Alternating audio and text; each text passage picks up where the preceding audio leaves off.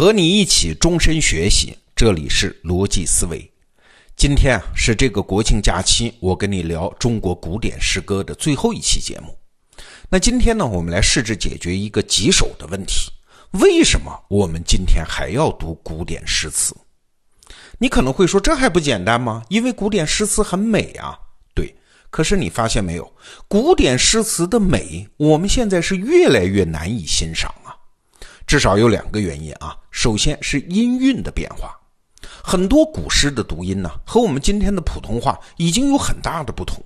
比如说苏东坡那首著名的。念奴娇·赤壁怀古，我念给你听听啊。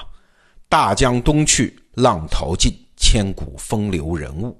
故垒西边，人道是三国周郎赤壁。乱石穿空，惊涛拍岸，卷起千堆雪。江山如画，一时多少豪杰。你听，句子很美吧？但是几乎没有押韵呢。这还是诗词吗？我们念起来跟散文差不多。为啥？因为这首词用的是入声字做韵脚，我们今天的普通话里面没有入声字了，我们读不出来韵律了。我还记得上大学的时候啊，我们隔壁班中文系的北方同学，他因为北方方言没有入声字嘛，所以要痛苦的背那个入声字表。我们这些南方同学看见了就笑话他们。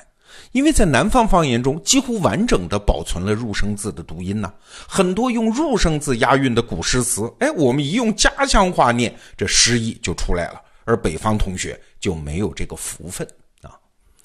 你别觉得音韵变化仅仅是押韵的问题，这对诗意本身也有影响的。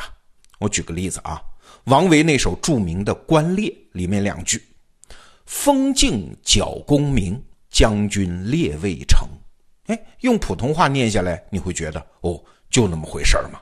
好，现在我请我的同事怀沙用粤语，就是广东话，给你再念一遍，你感受一下。风劲角弓鸣，将军列未成。你听到没有啊？在粤语当中，十个字儿有四个字儿是用歌打头的舌根音啊，七个字是嗯韵母，这叫舌根着鼻音。哎。在广东话当中，你是不是感受到了那种强劲的风声和打猎时候拉弓放箭的声音？嘿嘿，但是，一回到普通话，这个意境就没有喽。还有一点变化啊，也让我们今天欣赏古诗词的能力在下降，就是古代诗人写作的时候，很多情境今天没有了呀。比如说送别诗，这是古诗当中的一大类啊。围绕送别这个情境，中国人发展出了一个非常复杂的符号系统。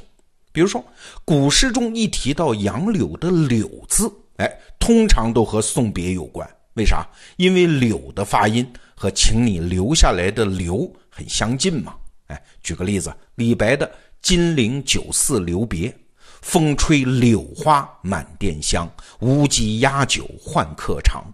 金陵子弟来相送。”欲行不行各尽觞，还有正古的《淮上与友人别》：“扬子江头杨柳春，杨花愁杀渡江人。数声风笛离亭晚，君向潇湘我向秦。”哎，你听听看，多了去了啊！这种送别诗。可是我们回到今天一看呢，别说柳树了，就是送别这个场景也快没有了呀。哎十九世纪欧洲文学里面还经常有那种火车站的月台送别的场景，这叫月台文学啊。也是因为月台那是生死离别的地方，情感张力特别大。但是咱们今天呢，咱们中国人坐高铁了，连站台票都不卖了，因为没有必要嘛。你要是上了火车，两个人还是想念，咱们接着在微信里聊就是了吗？所以对于我们这代人来说，人不再分成眼前人和离别人。而是分成通讯录里面有的人和不认识的人啊，除了异地恋的恋人和空巢老人，离别这种情感几乎都从当代人的词典里删掉了。哎，由此你一想，这还了得啊！古诗当中的一大部分，不仅送别诗啊，连怀远诗，就是想念远方的人的诗，他也没有情感基础了呀。什么独在异乡为异客，每逢佳节倍思亲。还有杜甫那首著名的《月夜》啊，“今夜福州月，闺中只独看，遥怜小儿女，未解忆长安。香雾云鬟湿，清辉玉臂寒。何时已虚晃，双照泪痕干？欣赏这些好诗歌的情感基础，会不会就被抽空了呢？哎，我的答案是不会。为啥？因为文学的作用啊，本身就不是让我们了解那些我们熟悉的东西嘛，而是让我们体验那些我们不熟悉的东西嘛。这样诗词才能起到作用啊，能丰富我们的体验，扩展我们的生命啊，一辈子当一百辈子活嘛。所以，即使这些场景消失了，他们对应的那些生命体验不会消失。这句话是什么意思啊？什么叫生命体验不会消失？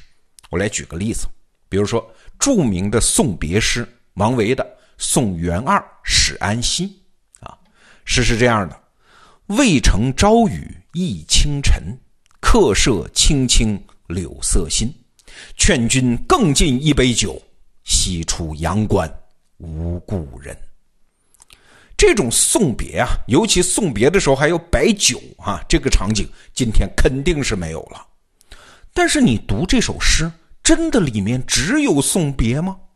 我在网上啊看到一位彭运生老师写的文章，就读出了这首诗的言外之意呀。你看，整首诗最关键的是哪个字儿啊？是那个“更”字，“劝君更尽一杯酒”的“更”字。哎，有了这个“更”字，你就知道了，这分明是一场送别酒，已经喝到最后阶段了。其他劝酒的词儿已经说没了，没话说了，这才拿出最后一个理由。哎，你再喝上一杯吧，更进一杯吧，因为西出阳关无故人呐。那就奇怪喽。既然有这个“更”字，那前面几杯酒的劝酒词是啥呢？是用什么理由劝这个元儿喝的酒呢？答案很简单啊，其实就是这首诗的前两句嘛。你要是不嫌煞风景的话啊，我给你还原一下这个诗意。来，我先敬你第一杯，为啥？因为渭城朝雨浥轻尘，早上刚刚下过雨，空气多清新呐。来喝，好喝了，我再敬你第二杯。为啥？因为客舍青青柳色新嘛，此情此景，将来多值得怀念啊！哎，就这么一杯一杯又一杯，一直喝到无话可说，不得不分别了，这才奉上最后一杯酒，劝君更尽一杯酒，西出阳关无故人呐。你体会一下啊，这种话语的节奏感。前两句劝酒词，它藏在了写景的句子里面，然后更尽一杯酒，那种分别的无奈，那种不忍说出口，但是最后又不得不说出口的话，西出阳关无故人，最后还是脱口而出了。你看整首诗，它这样排布，力道才足嘛。我们今天即使没有送别这个情境啊，送别也不摆酒了。但是这种教科书级别的对语言节奏感的把握，你不觉得吗？人性不变呐，我们对这种高妙节奏感的感受力，它是不会下降的呀。这就是这首诗我们今天还要读它的原因。我再来举一个例子啊，也是著名的诗，柳宗元的《江雪》，都知道啊，千山鸟飞绝，万径人踪灭。孤舟蓑笠翁，独钓寒江雪。哎，这首诗你别觉得是写景的诗啊？为啥？因为万径人踪灭嘛。这个场景是没有观察者的，只有这个孤舟蓑笠翁啊。所以这首诗是所谓的造境之诗，是诗人凭空造出来的一个情境，它绝不是写实的写景啊。所以说，如果非要说，哎。场景熟悉，我们才能欣赏得了那首诗。那请问《江雪》这首诗，古人能欣赏得了吗？他们也欣赏不了啊，因为压根儿就没有人亲眼见过这个情景啊。那奇怪喽，自古至今那么多人觉得这首诗好，他们从这首诗里得到啥呢？我觉得彭运生老师说的好，是一种独享权，就是独自享受美好东西的权利。你看啊。千山鸟飞绝，把天上的事物给我隔绝开来，万境人踪灭；把人间的事物给我隔绝开来，孤舟把此地的同类给我隔绝开来。还有苏力，人在苏力之中嘛，这是把外界环境也干脆给我隔绝开来。哎，这还不够，还要加上一场雪，还要有一场寒，把可能的纷扰也给我隔绝开来。哎，所有这些词儿都是为了隔绝外物的呀。那把这些词儿全部都拿走，那这首诗还剩啥？就剩两个字了，独调啊。对，一个老翁他不着急，专注于此刻的目标嘛，独调啊。反正我自己干活干到所谓有心流的时候啊，就是浑然忘我，完全沉浸在此刻创造的愉悦的时候。我最容易蹦到脑子里的诗，就是这首柳宗元的《江雪》。对，欣赏这首诗，我不需要江，也不需要雪啊，只要我在隔绝外物、独享美好的时刻，他这首诗，他就是为我写的呀。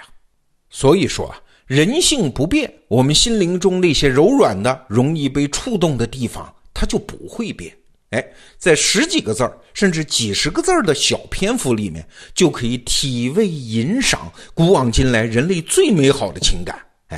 这是我们中华文化中人独享的一种福分呐。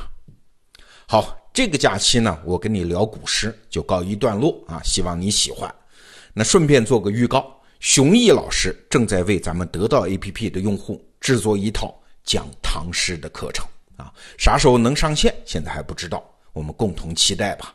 好，明天是周末，咱们罗胖精选，再见。